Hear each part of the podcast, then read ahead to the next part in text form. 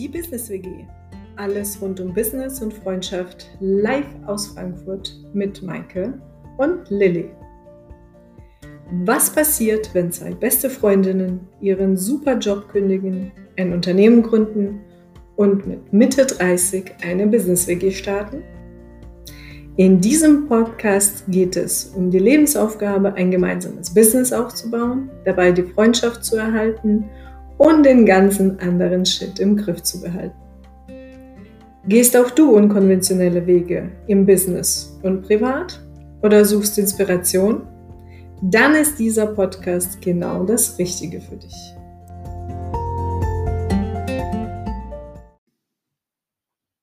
Hast du schon mal Follow-up betrieben? Oder weißt du, was Follow-up ist?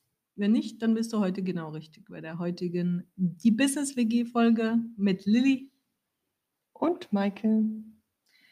Follow-up, eines meiner Lieblingsthemen und äh, ja auch unser Schwerpunkt in der Unternehmensberatung. Und ähm, als ich das erste Mal das Konzept Follow-up gehört und verstanden habe, war das für mich wirklich so ein Halleluja-Moment. Und ich habe gedacht, Gott, war ich blöd die ganze Zeit in meiner Corporate-Karriere. Dann hätte ich das schon damals in dieser Art und Weise verstanden und realisiert.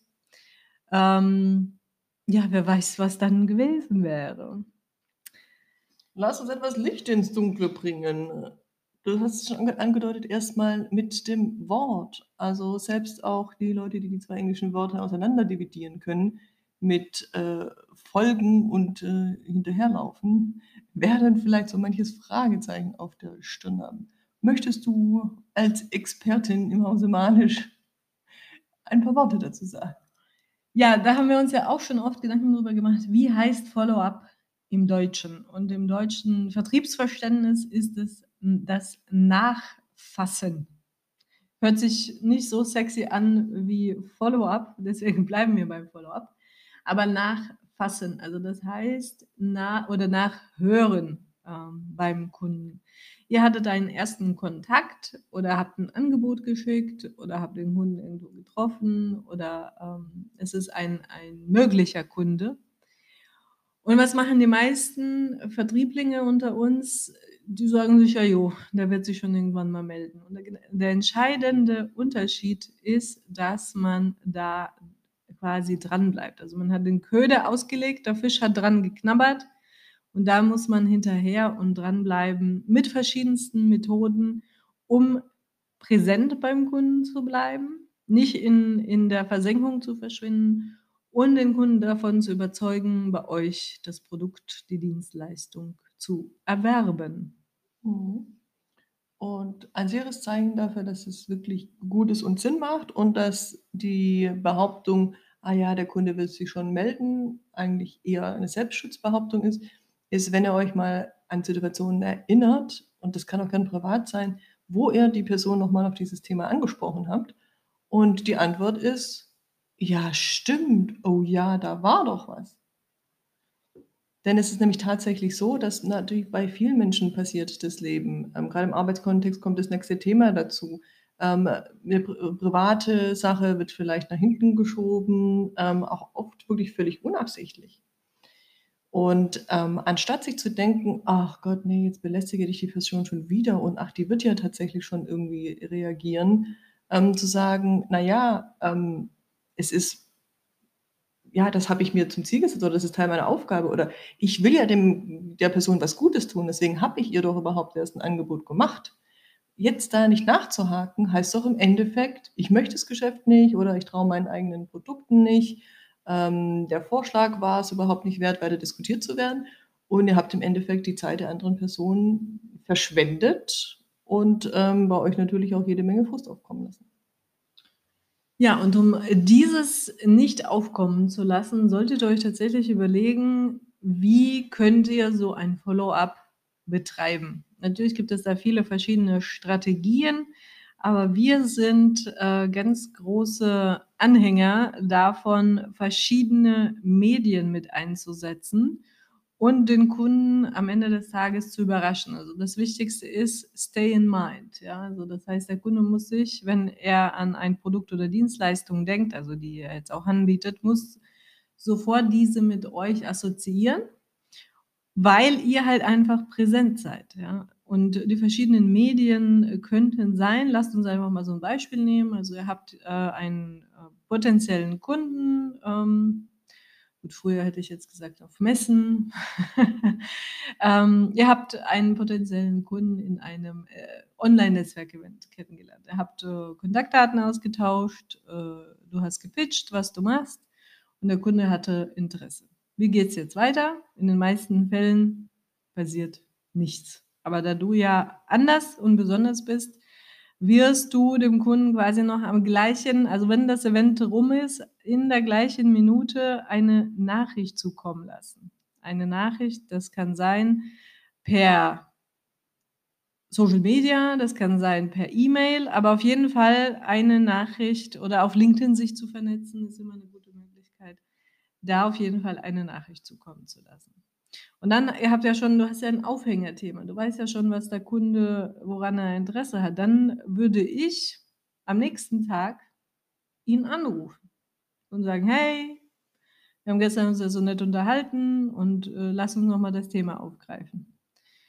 Dann basieren darauf natürlich abhängig, wie das Gespräch verläuft. Wenn der Kunde sagt, okay, schick mir ein Angebot, überleg dir auch einen kreativen Weg, ein Angebot zuschicken. Es kommt natürlich immer auf die Branche drauf an, aber es muss nicht immer die E-Mail sein oder es muss nicht immer der erwartete Weg sein. Ja? Über, versucht den Kunden zu überraschen, ein bisschen mit, mit irgendwas Außergewöhnlichem.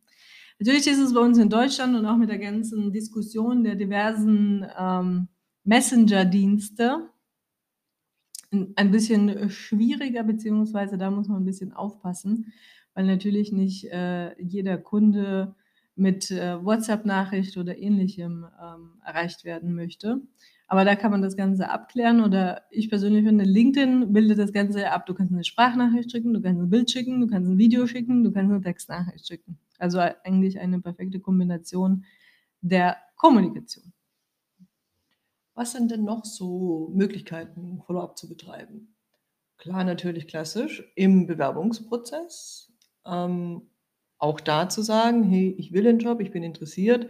Nochmal danke für das Interview zu sagen. Ähm, falls ihr damit hadert, auf jeden Fall machen. Das ist wirklich eine gute Gelegenheit, da präsent zu sein ähm, und auch zu sagen, nee, ich fand es toll bei euch, ich hätte tatsächlich gerne den, den Job. Oder was braucht ihr noch von mir, um die Entscheidung zu treffen? Kann ich noch irgendwas dazu beitragen, dass wir möglichst schnell zum Ziel kommen? Ähm, was gibt es noch für Beispiele? Hast du gerade noch eins? Ja, was ich ergänzend sagen wollte, sag deinem Gegenüber, dass du das Geschäft mit dem machen möchtest, dass du bei ihm arbeiten möchtest, jetzt, was äh, du gerade gesagt hast, Maike. Offen, klar und deutlich kommunizieren, ich möchte mit dir, Punkt, Punkt, Punkt, was auch immer gerade ansteht. Ähm, denn oft kommunizieren wir das nicht und denken, ja, es ist doch logisch, dass wenn ich jetzt hier ein Angebot machen möchte äh, oder unterbreitet habe, dass äh, für mich der nächstlogische Schritt ein Auftrag ist. Aber das ist für das andere Gegenüber vielleicht nicht ganz logisch. Also deswegen ganz klar und deutlich sagen, Maike, ich möchte gerne das Geschäft mit dir machen. Okay, danke schön. Falls ihr euch jetzt fragt, wie unser Unternehmen gegründet wurde, so in etwa war es. Sehr gutes und äh, anhaltendes Follow-up.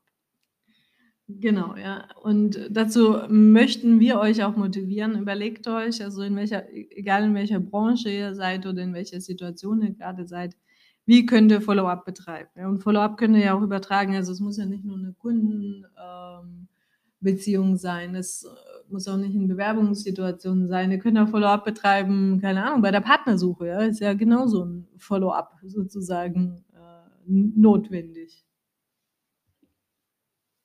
Ja, das finde ich ist nochmal ein schöner Twist, die Partnervermittlung damit reinzugeben.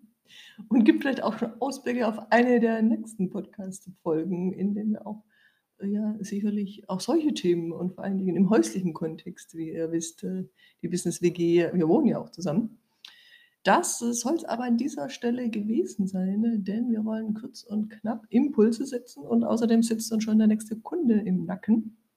Deswegen freuen wir uns, euch bald mit der nächsten Podcast-Folge wieder interessante Einblicke in Business, Friendship und Frankfurt geben zu können.